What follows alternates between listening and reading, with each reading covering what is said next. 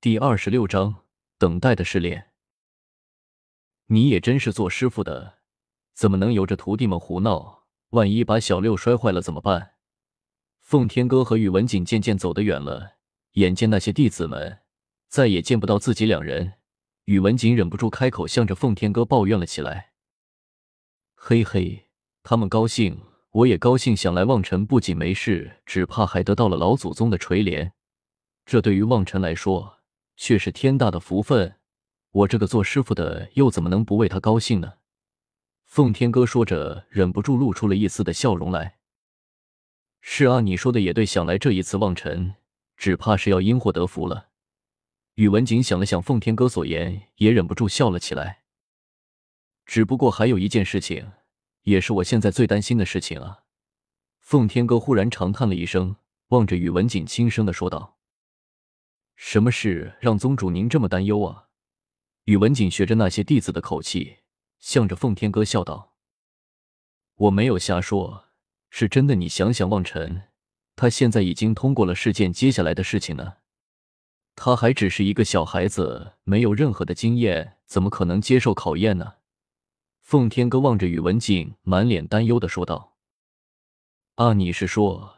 宇文景摇摇头，望着奉天哥笑道：“我说啊。”你是担心过度了？你自己第一次试炼的时候，也不见得能比望尘大上几岁吧？况且依望尘的实力，只怕比莲儿当初试炼的时候还要强上一些了吧？我就不信你看不出来。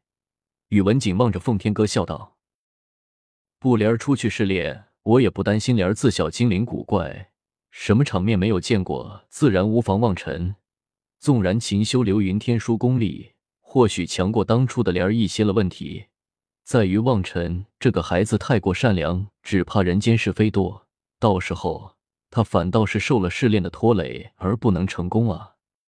奉天哥说到这里，忍不住微微的叹了一口气，仰天道：“师傅啊，弟子是生怕不能完成你的托付啊。望尘是个好孩子，原本就应该由您来亲自教导的。”宇文景知道。奉天哥想起了生死不知的师傅，伸出手来将奉天哥的手握在手中，柔声道：“天哥冷世伯一世英雄，你身为他的弟子，又怎么会拆了望尘在你的手中？也必然会有一番大的作为。再说了，我觉得能够出去历练，对于望尘来说，未必就是一件坏事了。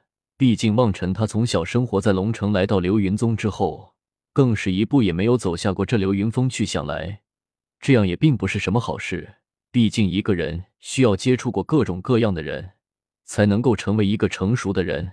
否则的话，就算你将望尘永远的留在身边，就算望尘能够悟透天书第二卷，又有什么意义呢？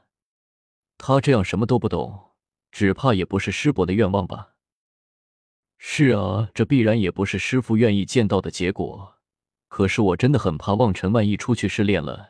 因为太过善良而受到伤害，那样我可怎么对得起师傅啊？奉天哥摇摇头，又说道：“算了，反正还有一些日子以后的事情，以后再说吧。”宇文景笑了笑，牵起奉天哥的手，两人渐渐消失在了密林之中。这边，奉天哥和宇文景为了云望尘的事情伤透了脑筋；那边，云望尘依旧和众位师兄弟玩的不亦乐乎，众人。终于停止了对于云望尘的惩罚，将云望尘围了起来，开始七嘴八舌的询问起了云望尘这些天的情况。云望尘因为被师祖和师傅特别的叮嘱过，所以也不敢透露太多，只是挑了一些无关紧要的事情说给他们听。好在众位师兄弟都通情达理，知道云望尘因为门规的确不是一向着自己等人大肆的宣传，也就不再追问。打打闹闹了一天，终于送走了众位师兄弟们。云望尘不由得长长的舒了一口气，一头扎倒在了自己的床上。这些天的事情在自己的脑海之中翻来覆去的上演着，一时之中只觉得心中感慨万千。自己这些年来简直便如做梦一般的，从龙城之中的一个由爷爷抚养的孤儿，到现在成为流云宗宗主的关门弟子，现在自己竟然已经可以御剑而行了。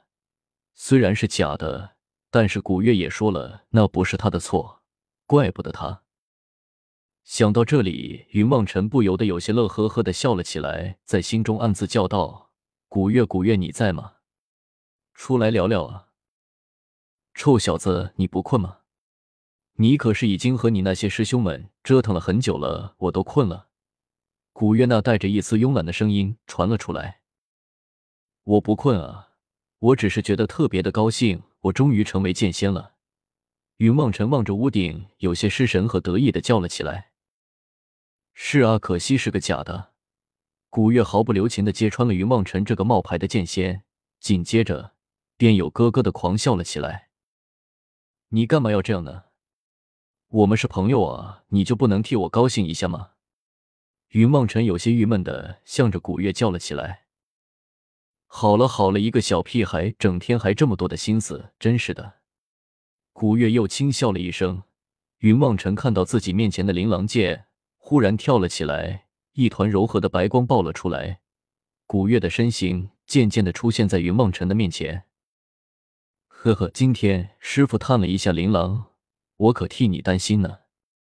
云望尘一见古月好好的站在自己的面前，不由得高兴了起来，冲过想要抓起古月的手。